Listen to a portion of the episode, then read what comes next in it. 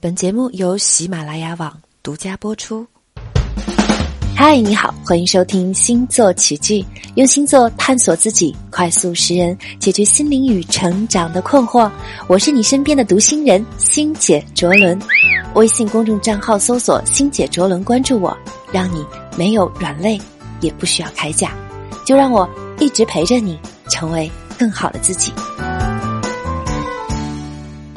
有人说，沉默、赞美、示弱、拒绝、容忍、主动、退让、幽默、从众、炫耀，是我们这个时代最明目张胆的面具。那么，在前面一个系列里，我和你一起聊过了十二星座的暗影人格，那就有好多的听友问我说：“那现在呢？他们除了自己的太阳星座以外，经常被提到的是上升星座。”那有人说上升星座是越老越像的星座，也有人说上升星座是命运之门。那么你的上升星座会对你的人生趋势和性格特质有着怎么样的影响？那么我们又要如何来去面对和运用它呢？那么在这一个系列里边，星姐就和你一起来聊聊十二星座的上升星座。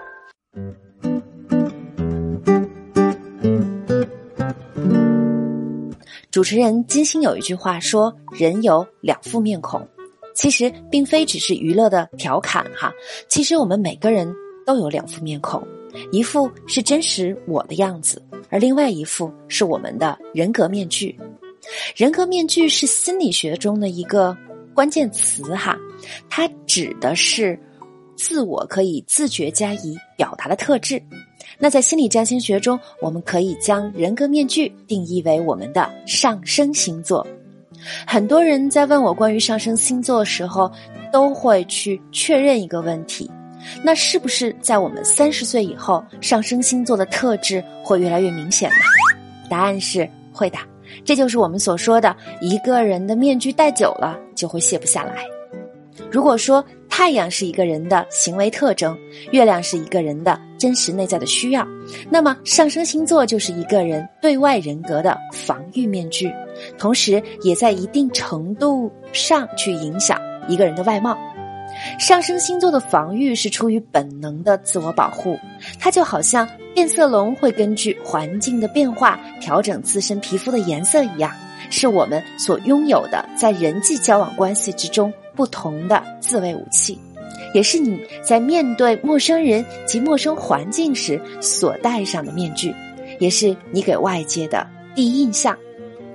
那这一个月是金牛月，那我们首先聊上升星座，就从上升金牛座开始聊哈。那首先我们发现，上升星座是一个被爱与美疼爱的星座。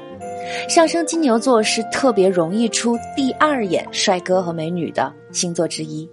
那通常他们第一眼看起来并不是太惹眼，低调内敛的性情呢，也不太会在人多的场合自我表现。但是通常他们都会非常耐看，他们的脸型大多为圆形或者是偏圆的鹅蛋脸。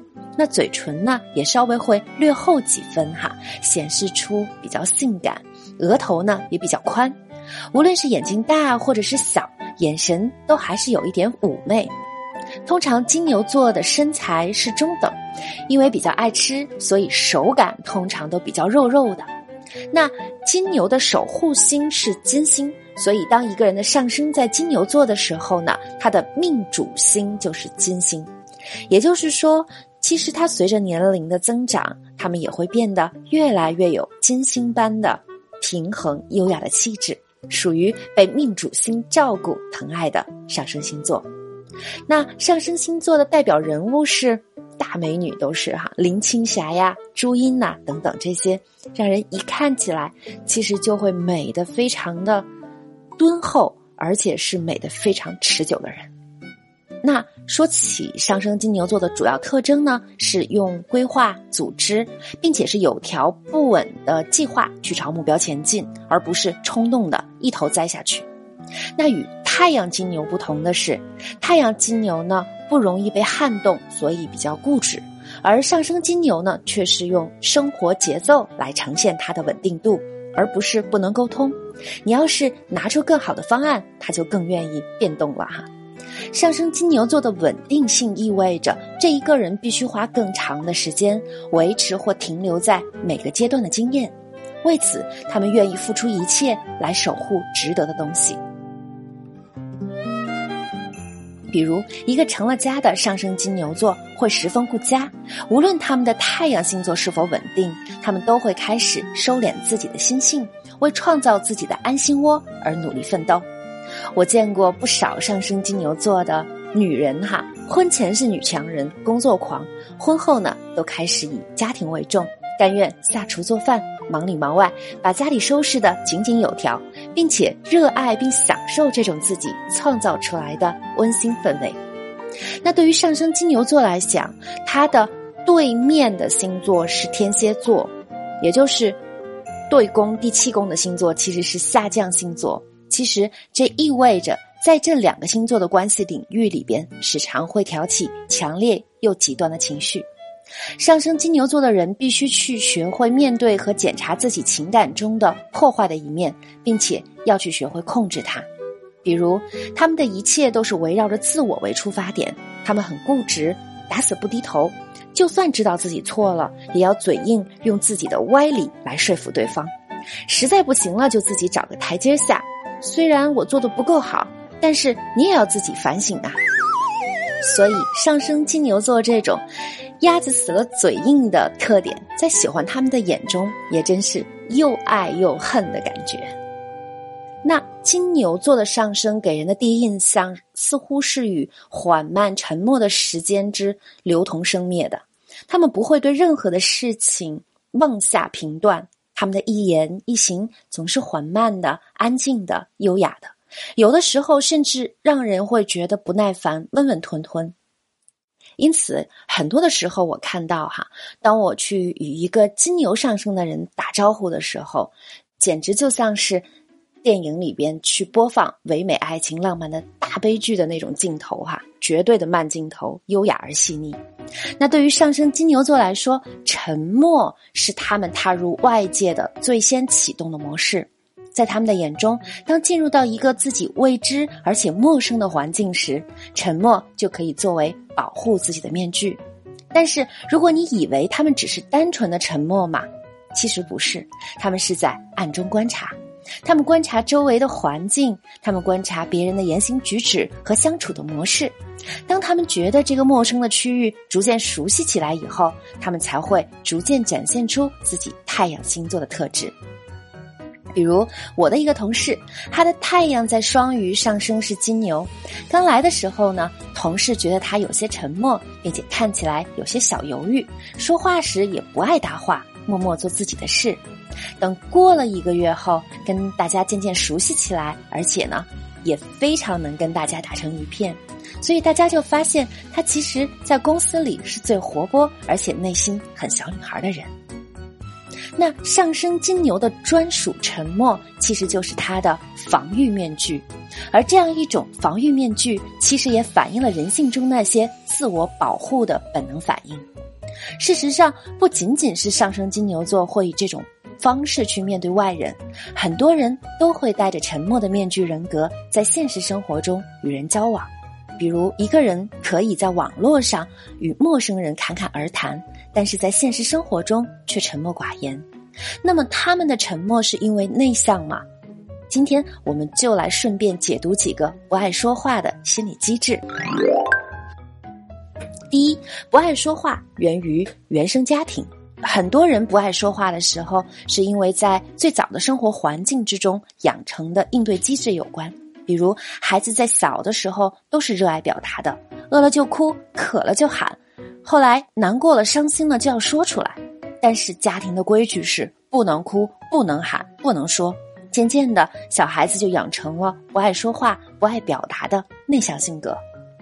第二，不爱说话源于社会的常模，说话算话属于社会常模。做人呢，要言而有信，要说到做到。所谓言多必失，也是类似的一种社会常模。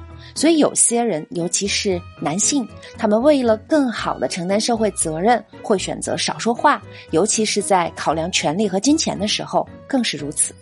第三，不爱说话源于共同语言，共同语言也可以总结成兴趣爱好、志愿和理想的契合。人们总是喜欢思想相近的人走到一起，因为相近的思维想法在沟通上会更加容易达成结果。